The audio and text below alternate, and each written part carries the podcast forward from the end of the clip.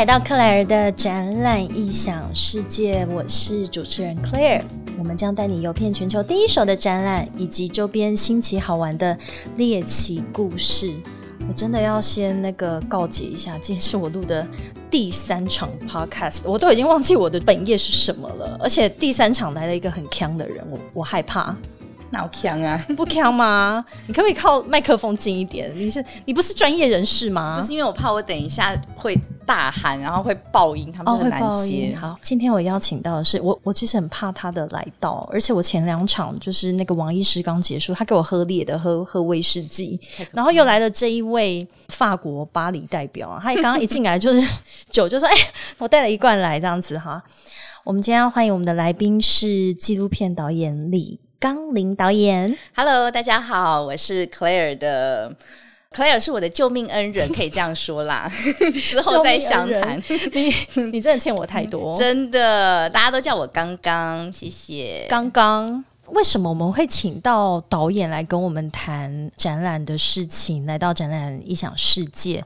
其实我们有一段那个年少轻狂的时候，嗯，我们要聊的是那一个时候，而且我们今天要谈的不是一个特定的展览，是要谈我们曾经在国外，像刚刚在法国，然后我是德国代表，哈，所以其实我们都在欧洲的时候，在那种学生时期啊，都会去展场打工，嗯，为什么？就是因为展场的那个薪水啊，然后加上可以遇到。同乡的人，我觉得是，就是有好多的这种回忆，所以我们今天要聊聊我们在国外留学，然后在展场打工的一些经验的甘苦谈，嗯，有甘有苦，没错。所以我们先聊，刚刚你是什么时候，为什么会到了法国？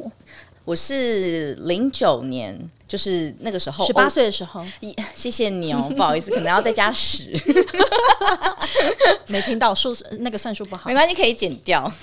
哦，那个时候的欧洲，我觉得超棒。我们那时候去的时候是欧洲一片祥和，因为我后来回来之后，欧洲就开始恐攻，然后难民潮，然后后来就罢工抗议，什么都来，对，什么都来。然后我总共在法国待了五年，巴黎三年，然后呃，南法马赛那一区两年。哦，你有在马赛呢？普罗旺斯，薰衣草的故乡，对，非常开心。我去那边就是念电影跟纪录片嘛。然后其实大家有流传的一种说法，就是穷留学生才会选择法国跟德国，因为法国跟德国的那个学费是非常便宜的啊。嗯，就是我去德国啊，对呀，嗯，但是你去的那个城市可能另当别论啦。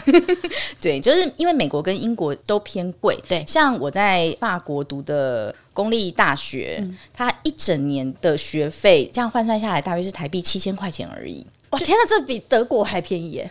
可是是公立的啦，私立的就另当别论。对，没有德国好像，那我的柏林那边更便宜。是，嗯，所以去法国其实是很没有压力的。然后再加上法国有一个很酷的事情，就是即使我们是留学生，我们都可以领到他们的所谓社会福利的一些相关补助。比方说，我们有一个叫做房屋补助，我们有可以领到房补。哎，就是比方说我租了一个四百欧的套房，嗯，我居然可以申请到一百六十欧是政府补给我的，因为你是学生的身份。就是你只要没有赚钱，然后你有得到他们合法的居留，因为我们是学生签过去的，所以我们就可以去领到他们的那个补助。所以我们在法国其实后来算下来，其实我跟在台北生活费几乎是不相上下。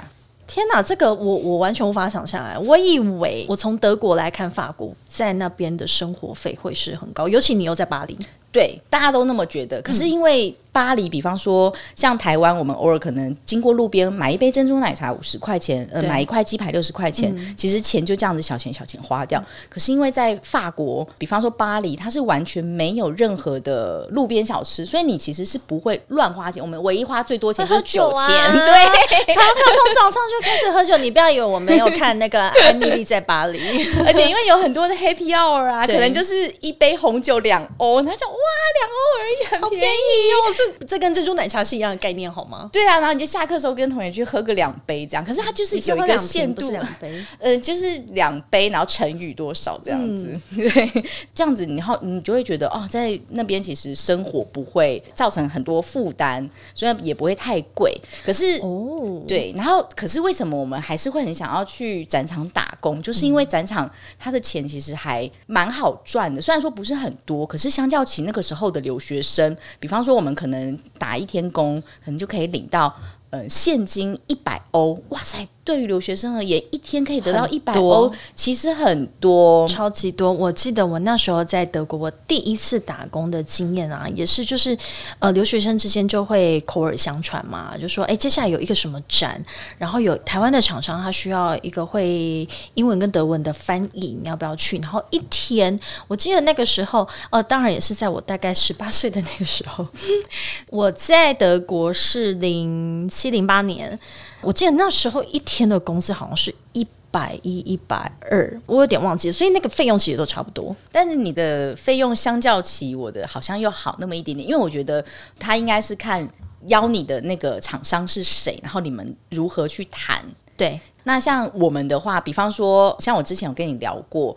第一次去打工的那个展场，就是法兰茨。那个时候，他们定期会去法国，就是戴高乐旁边机场有一个大型的展场，然后可能是家饰家具展吧，我有点忘记了。然后他们就会定期的在。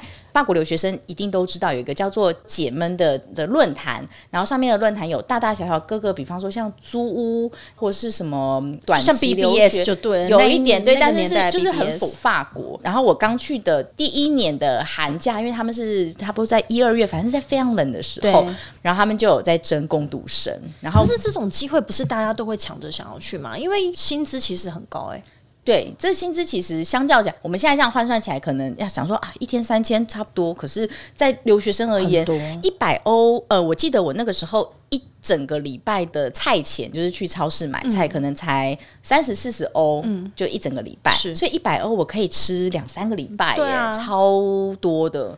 嗯，然后所以我看到的时候，大家就是一定会争破耳筒，然后就写 email 过去，然后问说有没有名额，然后主要是看你的时间呐，因为他们其实展场都是在平日嘛，然后他们那边的就是比较没有寒假，看你刚好有没有课，然后或者是你的时间够不够，也要看连续那几天，因为都是在白天的时间，所以又在 weekday，你是不是那一段时间真的可以配合厂商的时间？对，没错，所以其实他们还是会有一个初步的筛选。那初步的筛选之外，他会问你说：“哎，你是念什么的啊？”因为刚刚讲是法兰茨嘛，他是不是会看一下你的背景，还是说他只是看你的语言能力？都会，因为他会嗯信件往来，然后问说：“啊，你是那去那边学什么？”就说是学。电影啊，艺术相关的，然后因为法兰茨他们可能还是会要有一些可能文化或艺术的背景，然后可能在展场遇到客人，然后跟他们在聊天的时候能够说出一些什么。所以我们有过几次的 email 往来，然后到最后可能两三天之后，他就确定说，哦，那可能就是你，然后你有没有推荐的朋友啊？可能就再让你推荐个两三个、四五个，然后大家就几个好朋友就去了。哦，所以他的这个摊位有这么多留学生。一起在那边打工，嗯，因为我印象中那个时候我们去，然后我们各司其职，不是每一个人都是站在摊位前面去跟客人有交流，那有一些人可能是要在后面布展。备品，或者是做一些机动组的工作，跑猎印啊，或者是去干嘛干嘛之类的。对，所以其实他等于是就找到一个头，然后他会叫你这个头再去多找几个留学生，就说啊，那就交给你去，对对对，就交给你去处理。那他就不用一次联络十个，他人蛇集团差不多。但是人蛇集团的头其实也没有多领，就只是想说啊，反正有钱大家赚这样。哎，那我问你，你们在这种法兰茨这么算是一个品牌的厂商了，然后在这样的，我记得如果是。跟家饰家具展的话，算是一个土逼的展览。大家之前有没有说应该要怎么穿啊？或者是你的客户有没有要求你要怎么穿？有，你这样讲，我突然想起来，他其实没有让我们特别穿的很华丽或者是很正式，可是他那时候就是要求我们可以尽量穿全黑，或者是黑白，保持一个专业性这样子。大家一来可以一致。然后再来是你在跟客户或者是跟买家在接触的时候，也会比较有专业性。嗯嗯，是的，是的。所以我在德国那时候，我记得我第一次的打工的经验是在一个电子展 （Electronica），非常硬。很硬的一个展览，里面就是跟电子零组件相关的。那这种展览的话，台湾厂商非常多嘛，因为台湾是电子资通讯很主要的一个产业的国家，所以那时候我记得就是一群的台湾的厂商，然后它中间有一个工会，好像那时候好像是电子电器工会还是外贸协会，他们带着这群厂商去。我跟参展商去联系打工的经验比较不一样，这中间有。一个单位是我记得是外贸协会，他们在慕尼黑的办事处，所以他就收到这样子的一个 request，说哪一位厂商他在哪几天需要这样子的一个人力，那因为办事处他也都会跟当地的学生会。会有联系，所以就把这个讯息也 announce 出来。嗯，那我就有机会，我第一次就到了这个展场里面。这其实真的是我为什么之后会进入展览这个行业工作的原因。对，我觉得比起我的机遇，你的更值得讲一集。为什么？因为它完全就是改变了你，它完全真的道路啊！你知道我那时候去慕尼黑，我在台湾的主修是念复健嘛，是医学院，所以我到慕尼黑去交换学生的时候，我其实是在慕尼黑理工大学里面的运动科学学院。我那时候也很反骨，我就。硬是不去医学院，因为我觉得在医学院里面实在是太无聊了。但是我第一次到展场打工之后，我就发现这个是什么东西，好好玩。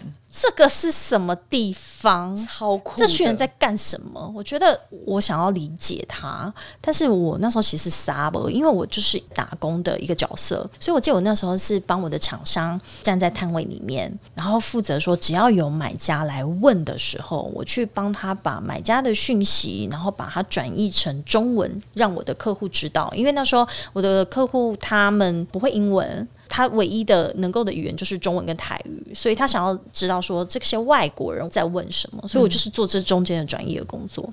可是我就觉得展场的气氛好有趣哦，展场气氛超有趣的，尤其是我们是这种边边角角人，我们更可以看到很多人生百态。是不是？你有什么好玩的经验？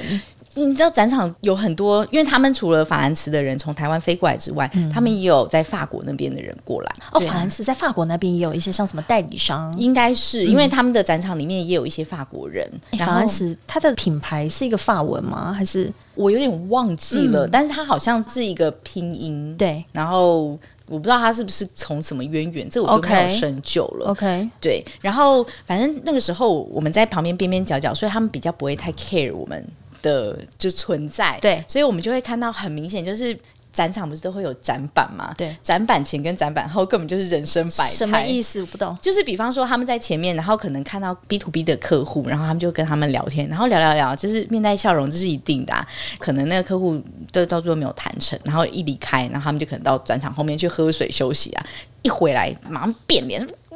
就 就是那个话，什么话都出来了。对，然后高跟鞋一脱，然后老娘累死，谁要跟你耗那么久？然后我们就在旁边那个小留学生想：“哇，我这台在太酷了！”就是上台前，上人前人后。对呀，我觉得展场就是人前人后，只是隔着一个展板而已。我觉得实在太酷了。真的应该这样说，说不定人只要一走进展场，其实就是变了一个人。其实是因为我觉得每个人在展场里面，他虽然是比较多是偏土逼，但是还是有一些开。放给一般大众，然后来参观，可能就有一些退休的老先生或老太太来，可能就会来来来，然后晃晃晃，嗯，对。然后在这样子的状态底下，他们可能就比较不会跟这一些人有所太多的交流，是，对。然后，但是也许他们才是真正大买家，不一定呢，因为其实会来逛这种家饰家具。展就是在这种平日的时候，其实某程度上，你可能已经财务自由，或者是你已经呈现半退休状态，或者是他对这个展出的主题非常的有兴趣。对，我在。慕尼黑电子展里面啊，因为它不像那种设计展，它有时候只是展一些什么零组件的。但是在那个展里面呢，我我感受到的一个氛围就是，我刚刚讲了，你一走进展场，其实你就变成另外一个人。怎么说？我以我那时候一个小留学生的身份来讲好了，因为也没有人告诉我说要穿什么，我只认为说，哦，它是一个做。商业交流的场合，所以我应该要穿的很正式。那的确，我走进去之后，我发现每一个厂商，而且是因为是电子业相关，所以男性居多，绝对是西装笔挺。而且我记得慕尼黑电子展，它也是在冬天十一月。以慕尼黑来说，那时候已经已经下雪了，所以大家都是包着大衣。然后走进展场之后，因为大衣你一定要寄放嘛，展场里面太热了，里面都是暖气。大家大衣一脱下来之后，就全部都是套装。你一进去，我就会觉得展场它其实就是一个舞台，大家就开始演了。你到你自己的摊位里面去演，然后你开始会面对很多的人，你就要开始去介绍，你要去交流。没错，所以那是我第一次开启我对展览一个很大兴趣的开始。嗯，所以你讲讲，看你在那个摊位里面，你实际上你到底做了什么？我那时候有做两个角色，因为他们会。看你的状态，然后可能会去调换你的角色。嗯，所以我有做过前面跟客人在交流，然后我有在做过后面，比方说就是补给备品的一些东西。备品是什么？备品就比方说去旁边的那个办公室行政总部列印啊，或者是可能去拿水呀。要包东西，然后可能就去拿那个泡泡纸啊，就是这一些有的没有的。哎，我记得就是你讲的那个展场，我应该有去过，因为在戴高乐机场的前一站嘛，它其实离市区有一段距离，非常远。它那边就是。空旷的地方，那它旁边有一个很大的 IKEA，但它什么都没有。哦，IKEA 通常就是很远的地方。它那个展场好像算是，因为我不太了解，但我觉得它好像是欧洲蛮大很有名的展场。它是，它是，它其实是全球前十大的展场。对，因为法兰斯他们听说他们好像就是高规格的过来，然后人会扩增的比他们去其他展场要再多一点点。主要也是可能比较荒凉，动线不佳，所以大家可能要把一些东西备齐。嗯，对，然后。我我突然想到，留学生非常有趣的是，因为像我们就是属于在这样的生态链底下的最底层、最底层小虾米，对小虾米的留学生，我们是小小螺丝。然后，所以我们去的时候，其实基本上他们之前就有说，他们是不会主动供餐给我们的，因为我们可能是从早上，比方说九点、十点就要开始在那边，然后一直待到晚上，嗯，七点、八点，帮忙收拾完东西之后回去。对，然后所以中午的时候会跨一个午餐，所以午餐我们就要自己准备，他们就没有公餐。然后因为那个时候是是寒冬，然后非常冷，我记得我连续去过两年，对，展场帮忙打工。其中有一年还下雪，然后很冷的时候，然后中午吃饭的时候，我们也只能够利用短短的三十分钟去吃饭，因为前一天我们知道不会有吃的，所以我们还自己就是备好了我们中午要吃的跟一些休息时候的小零食，因为我们怕太冷会饿到。你知道东方人就还是习惯吃一些热的或者是咸的东西，但是因为就像我们早上做好三明治，然后他们的吃饭时间比较晚，是大约一点两点的时候才会让你是饿死了，超级饿的，对，想就又饿又冷，很饿很冷，然后终于到你可以松心，你就躲在展板后面，你也没有什么椅子，你可能蹲在或是起立而坐的时候，你打开，然后你的那个三明治又是冰的，然后你就会觉得天呐，有点心酸，然后你就要赶快吃一吃，然后可能就如果站的很累，你还要找时间休息，顿时间你就会觉得。妈，为什么我要经历这一切辛苦钱？对，真的很辛苦。所以虽然打工每一天的这个薪资看起来是还不错，所以我们刚好听到像刚林他在法国有一百块，那我那时候有到一百二、一百三，现在听说公定价是一百五。随着这个物价越来越高嘛，一天一百五欧元，现在的汇率是三十四左右，其实三十四非常低。你那时候多少？我那时候去。我是我有到五十哎，超高，真的要哭死！黄金时代，我真的要哭死！我有到五十。我那时候一开始去的时候还有到四十六左右，然后我一去，我去的时候是最高点，一路滑，对，然后滑到我回来的时候已经是差不多三。我我没有经历过三了，我都是在四四十五那边啊，最高有到五十，所以现在很可谢谢妈妈，谢谢妈妈，谢谢爸爸，谢谢张爸爸，我也要谢我妈，他们都有在听 podcast，所以我们就聊十一住行嘛，刚刚。讲到说哦，衣服怎么穿，然后吃东西的话，像我自己的经验，这个就是要取决于你跟厂商熟不熟。有时候你如果你跟他合作的不错，因为他每年都会来参展，对他就会说，哎，那明年你再来帮我们做翻译。关系越来越建立的时候，他有时候他就还一起帮你订便当，因为在展场里面都会有那种当地的华人的餐厅啊，他就会去展场发传单，就说：“哎，这几天的展期，你们中午要不要订便当？”就像你讲的，台湾人我们中午还是想要吃热食，没错，显得有饭，然后。订一个便当，我记得便当好像一个也都十欧，对我有吃过十欧的卤肉饭，超级贵。然后，但是你那个时候吃到，你就想说会落泪这十欧超值得的，三菜，然后一个卤肉饭，然后碎肉还少少的，但是十欧你甘愿吗大落泪啊！甘愿呢、天哪！所以就是有时候厂商嗯，他就会一起帮你订便当，这种的时候就觉得好棒哦。然后你明年就是再一继续合作，这个关系就会继续下去。我印象中那时候，因为我去过两年嘛，然后第一年因为我们都不认识，然后第二年是他们就没有在论坛上面去 PO，他们就等于是直接找我们，然后问我们还有没有时间，因为已经合作过有默契，其实他们就也就不懒得再找新的再适应，因为他就不需要你来，还要再重新跟你 orientation 嘛，就是说啊，他你其实前一年都做过，你也知道它的内容是什么，所以呃，有蛮多的这种打工翻译。如果说你在那边待的够久，然后跟厂商的关系够好的话，我有看过他们的那个合作都是延续蛮长的。对，所以像你刚刚说，就是薪资的部分，像我第一年，因为我们都不认识嘛，然后所以他们一定就是可能以他们最保险跟最保守的方式跟你谈配。比方说，如果我们是一天一百块钱，那一百块钱你就是他实给，当然是给现金，拿到一百块钱对钞票很爽，但是你。车资或者是便当钱，那就没有包含在里面。那车资反而是占了很重的一个比例，因很为重很贵，你知道展场都超远，机场我离巴黎要十几块哦。学生稍微便宜一点啦，嗯但可能就是也是要个七八块，我记得。要，反正因为那边真的太远，我记得从巴黎市中心进去要一个小时。差不多，嗯就是要坐 R E R B 一个蓝色的线，然后如果你没有做到直达的话，它每一站停可能就要差不多一个小时到一个半小时中间，然后那一条线又很常遇到罢工，很可怕。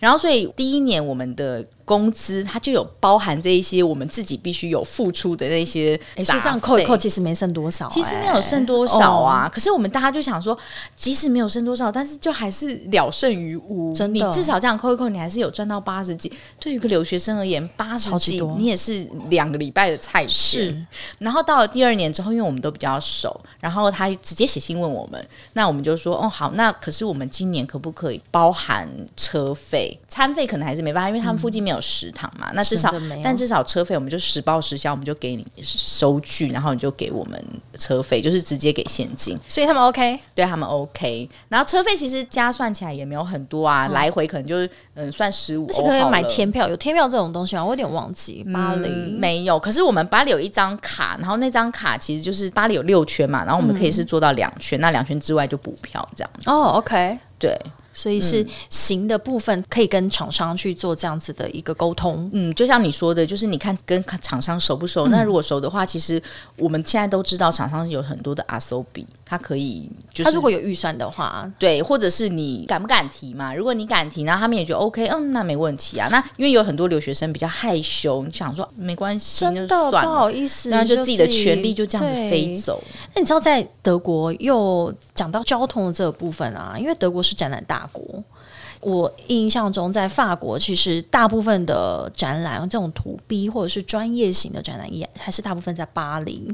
那其他有一些影展可能散落在各个的城市哦。但德国的话，它真的是每一个一线、二线甚至三线的城市都有它很特殊的、很 niche 的展览。所以他们有一个在交通上面相对的便利性，就是如果你是参展商，或者是甚至是 visitor，你有那个 badge，就是参展证的话。然后有一些大展，它的参展证其实同时就是它的那个 pass，哦它的、好棒哦它的捷运的 pass，地铁的 pass。所以在交通的部分，有时候就是可以完全你透过这个 pass，你就是到往返那个展场的这个中间，你都是不需要付费的。但留学生也是吗那？你留学生，所以你要跟你的参展商拿 pass 啊，因为留学生你虽然是去打工，可是你在那个摊位里面，你带的也是那个参展证。但是这种通常是很大的展览啊，因为他可能可以跟他们当地的交通去谈这样子的 deal。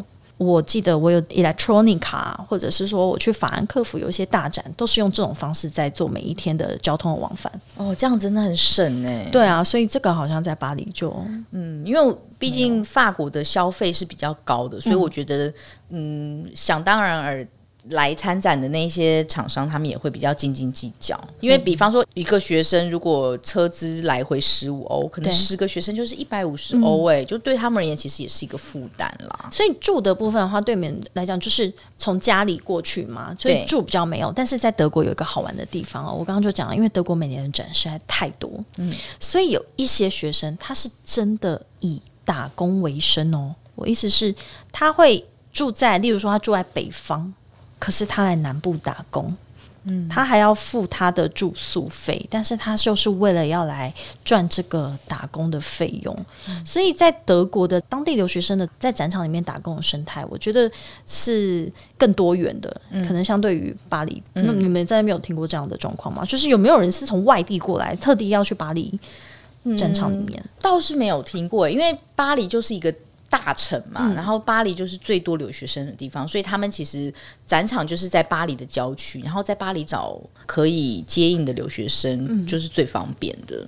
对在德国的话，像说有一些展超级大展，它可能是五天六天。那你想想看，如果五天六天，然后每一天是一百五十块的话，那几乎就是六七百块欧元。所以对他来讲是一个很重要的一个生活费。所以有一些人他会是从别的城市就来到这里，那他可能就会找一些很便宜的住宿，嗯，然后他的火车票他也可以提早买，因为德国的国铁，如果你提早买的话，有那种早鸟票。嗯，非常便宜。对，所以它的整个展场所衍生出来打工的这一群留学生的生态，其实是一种专业了，也已经有人在做这样子的一种经验传承。哦，真的哦，是啊，甚至有一些展览，它像我们之前有提到的一个德国自行车展，它根本就是在一个小镇，还不是城市哦，叫小镇，所以它小到你根本没有。旅馆或民宿，因为全部都被所有的这个参展商住完了，所以我们有听过留学生他就住帐篷，啊，哎，这也很好玩，也很好玩体验。是一个体验，因为那个时间点也适合，也可以不会太冷，是是夏天，嗯，所以他就住帐篷，然后那边又是个度假胜地，所以他又把打工的这个时间跟他的度假的行程结合起来。嗯不过你这样讲让我想到，就是因为我后来有两年的时间是去南法普罗旺斯念纪录片的研究所吧，然后我们会参加影展，也是一个展吧。哇对，然后那个影展是在巴黎的庞毕度里面，庞毕度是一个艺术馆啊，然后它的地下室它其实是一个很大很大的结合放映厅或者是交易厅或者是一些有空间，然后可以去做完全性的就是一个影展。那巴黎有一个非常有名的真实影展，它每一年会在庞毕度。嗯那我们在呃南法的那个研究所，他们就有跟庞毕度真实影展有一些合作，所以他就会把我们这一些学生嗯、呃送到那个影展去当实习生。因为我是从巴黎下去的，所以我在巴黎当然是有很多朋友啊。对，影展是为期两周，嗯，就必须要自己找住的地方。那有很多很多同学，他们可能就像我一样去找朋友。是那有一些同学他们在巴黎比较没有资源或没有朋友，他们就会去找短租。其实短租这个东西在欧洲是非常盛行的。我在台湾其实是完全没有听过，可是我在。欧洲、德国其实也是，就是有很多不管是留学生或是当地的学生，他们就会有短租自己的套房，因为他们会有那个 vacation，对不对？对然后他们可能就会离开两个礼拜，那他们这两个礼拜的房租不想要浪费，他们就会在一些板上面试出。其实应该就是那个时代的 Airbnb 啦。对，其实我觉得这个东西很温暖呢、对啊因为像我的房间，曾经在我回台湾暑假的时候，我也短租过给其他的像中国留学生或者是台湾留学生。有，我想起来，我那时候的在德国，在慕尼黑的宿舍也是有同学有这样子的做法，因为我们在某一些时间点就会回到自己的国家嘛，那刚好跟欧洲的人他们的 vacation 的时间是会错开的，例如说我们农历年回来，对，然后他们那时候刚好就可以去承接这个部分，这样子，所以你可以帮我们讲讲你在影展那边的一些经验吗？哦我觉得影展真的太有趣了，因为影展就完全是跟我的专业是吻合的。然后我们那时候老师其实他们设计我们进去展的那个状态，其实就是一个非常好的开始，因为他就让我们是用实习的方式，我们也有实习时数，两个人一组，然后一个人是编辑采访，然后另外一个人就是摄影，然后我们会去找当年参展的一些导演啊、摄影师或者是影评人。酷哦然后我们就会去找他们访问、问问题，用英文吗？还是法文？用法文，他们都。会法文。呃，因为我自己是英文没有很好，所以我们都会故意找就是会讲法文的法国导演。对，那当然，当然有一些是从其他国家来，就是用英文。反正那个场合就是会各种语言交交错，对，交错就跟一般的展场一样。然后我们就会去访问他们，然后访问完之后，我们就必须要在一天之内快速的剪出一个呃访谈的影片，然后放在那个影展的网站上面，然后让民众去点阅，就是感觉起来那个影展的网站是非常的活跃、活泼的，对，很丰富，每日更新这样子。然后对于我们而言也超棒，因为比方说像有一些我们很仰慕的纪录片导演，他们当年去了庞毕度的真实影展参展，但是。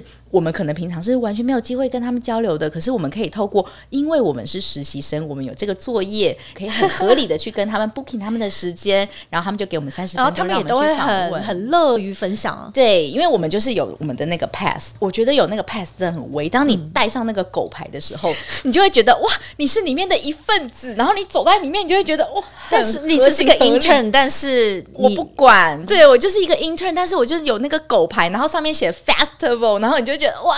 我就是，那我觉得这个影展的经验真的是非非常的印象深刻哦。对啊，然后我们那两个礼拜在里面走来走去，我们就觉得我们就是自己人。然后你可以在世界著名的庞毕度里面，然后就是上上下下就可以走。最期待就是因为他们影展中午就跟之前我说的那个不一样，开始喝酒啊，不是这部分，喝酒是一定要的啦。他们就是旁边会有便宜的，就是 bar 这样子。但是我们最期待就是因为我们。我们那个时候 intern 因为是交换嘛，所以我们是没有钱的。可是我们呃拥有餐券，然后我们是每天中午跟晚上我们就可以那什么？它是一个套餐，然后那个套餐大约如果是一般民众要去买的话是十欧，但是我们就可以去。然后对于留学生有或者是穷学生而言，我们可以每一天吃到一个很正式，可能有。呃，咸食，然后有优格，然后有生菜沙拉，然后有一杯柳橙汁，超完整。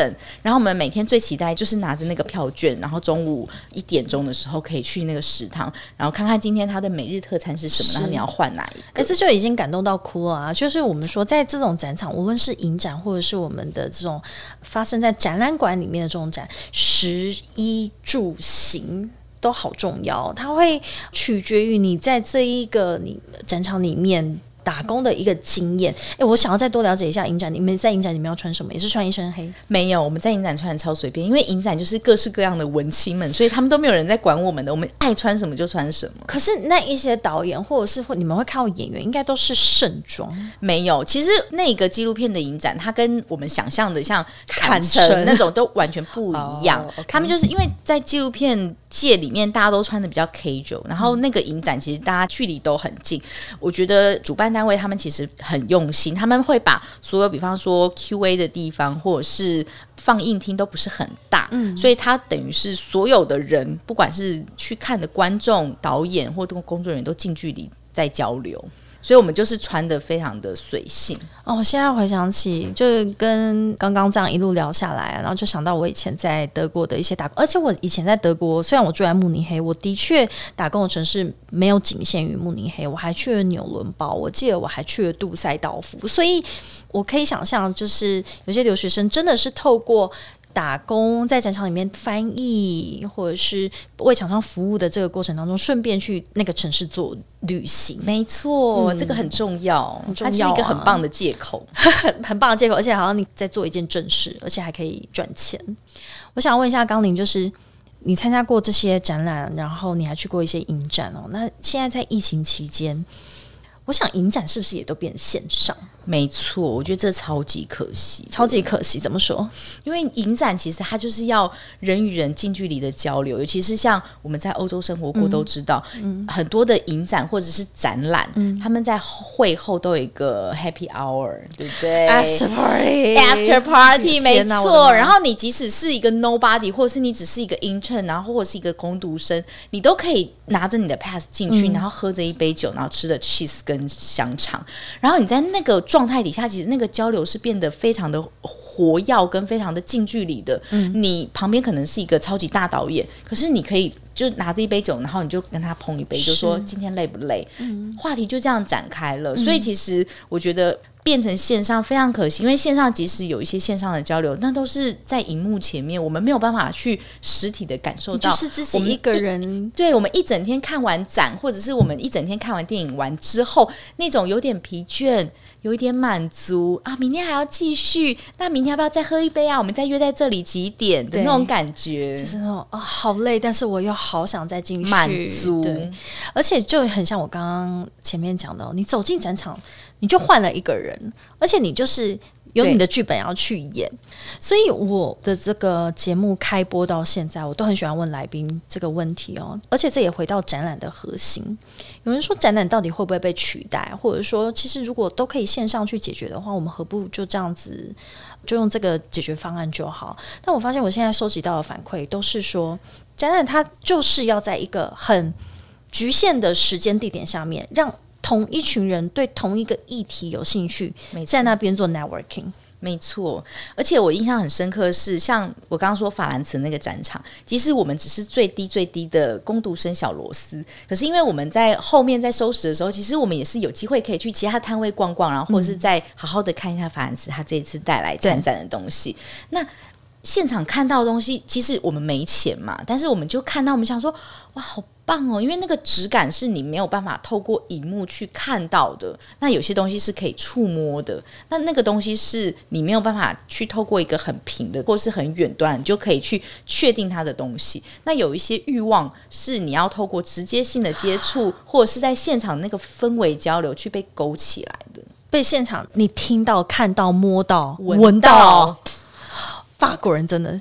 就是很多味道的那种东西，然后你不觉得有时候展场会有一个很舒服的味道？我不知道，就棉花，然后结合一些跟你说展场展场很可怕，它你走进去你会会被吸引进去啊，然后你出来你都不知道为什么要买那些东西，可是你当下你就想说。我需要哇哇北哇北，所以你看这个里面所有包装、所有的设计，它的策展的主题核心，就像我们今天其实没有讲一个特定的展览，我们是在回想我们之前在那边在展场打工的经验。但是我们如果谈回到我们之前讲的好多的像电子展啊、呃夜店展，它其实每个展都有很明确的主题。对你再去细看的话，每一个厂商他。无不使出他吃奶的力量，对，要被看见。所以展览这件事情，回过头来，我觉得跟影展他们逻辑是一样，它就是一个 events，它最终就是要被看到，然后打到他想要的那一群 TA 以及交流。交流太重要了，交流没有办法被线上取代，完全没有不一样的感觉，也没有办法喝酒，对不对？你如果是线上展，你就是自己一个人默默的拿着你一杯酒杯，你跟你的荧幕，那就是在喝孤独的酒，然后越越喝越冷，然后就越喝越没有感觉，然后就决定不要下单。对，因为你就会觉得天哪，我好寂寞，为什么我要在荧幕上面看着这个陶瓷，然后我决定我要不要买，而不是在现场跟人家说，哎，你看这个颜色好看吗？想不想回巴黎？超想的，拜托带我回去。想不想回欧洲？好想哦！我们到底是发生什么事情啊？我想说，二零二零，我觉得我还好，我还可以撑过去。但今年我的那个酗酒量突然变高，好难过。你知道我在脸书上面有时候看到我法国朋友在 PO，我不知道为什么欧洲的夕阳好美哦，那个颜色的渐层。你误会，你误会。台湾的天空很干净，是空天空干净很重要。天空哎，慕尼黑天空很蓝。对，而且因为高纬度有没有？然后他们的那个天色暗的就比较晚，一整天变很长，十点还很亮，十点可以看着夕阳，然后十点可以微醺的回家，对，很幸福。你不要再这样，不要再逼我拜托带我回去，拜托姐。好，我们在说要回欧洲的同时啊，我们其实就是要感谢现在台湾就是唯一全世界还仅存有实体展览的几个国家，可能一两个国家而已。我们很期待全球的展览都可以回来了，真的不只有实体的展，连台湾也是去年少数可以办实体影展的。在影像方面，其他连坎城的展或者是哪里的，他们其实都是很羡慕。我记得这几天 Grammy 就是格莱美还是什么，然后今天奥斯卡刚公布嘛，对，都变线上了，都我看那个颁奖典礼，我坐在家里看，我都觉得尴尬，很尴尬，觉得怎么会这样？到底要怎么办？这主持人好厉害。我觉得展场它真的是串起人跟人之间的距离跟关系。会办这个展场的原因，它就是为了要让人跟人之间更近，可以有所交流。嗯，交流完之后，不管是物件或是这个服务服务，你才能够更真挚。所以，我们今天谈的就是李刚林导演跟我们分享他在法国、在巴黎或者是其他城市里面的打工经验。那我分享的是我在德国。有在某些城市，我现在其实也好怀念那些厂商哦。我回到台湾之后，都还有跟他们联系哦，真的，哦对，你们会关系很深呢。就是他到那一个城市去参展，那我那时候住在那边，可是我们一起为了一件事情在奋斗，嗯，然后在异乡嘛，大家的那个感情其实建立就会更深厚。对对，所以今天分享的是在。展览的周边其实还有一些，我们今天讨论的是留学生啊，那未来我们还会再讨论更多的可能，还有哪些人是为了展览在默默的付出，或者是你看不到，但是原来他们非常重要的一个角色。谢谢刚刚来我们的节目，我今天真的录第三场 podcast，我已经有点微醺，我今天正式微醺了。身体跟心理都微醺了，真是微醺。我要谢谢前两场的那个王医师啊，我然后到第三场的刚刚这边，最后再提醒大家，我们在 Apple Podcast、Spotify、KKBox、Google Podcast 以及 Sound On 都可以找到克莱尔的展览异想世界。记得订阅、分享，不要迟疑，就是按五颗星，不然你就不要按哈，五颗星已按。然后记得传给爸爸妈妈，或者是他如果不会用，你就帮他按。嗯，好，好，不要迟疑。还有大宝，播给他听。大宝的事情可以聊吗？晚一点好，下一集，下一集，我下一集请他自己上上来。好，我下一集可以请到大宝吗？哎，我如果可以请到大宝，其实我这节目可能就是我要聊什么？聊什么？聊我们救你的那个过程啊，聊我跟他认识的过程，应该就可以聊很多。先不要，是要牺牲我就对了，牺牲我，他他可能会觉得他被牺牲，大家都被牺牲。你们都是我的救命恩人。我们今天谢谢李刚林导演，然后谢谢大家收听克莱的展览异想世界。我们下次见喽，拜拜，拜。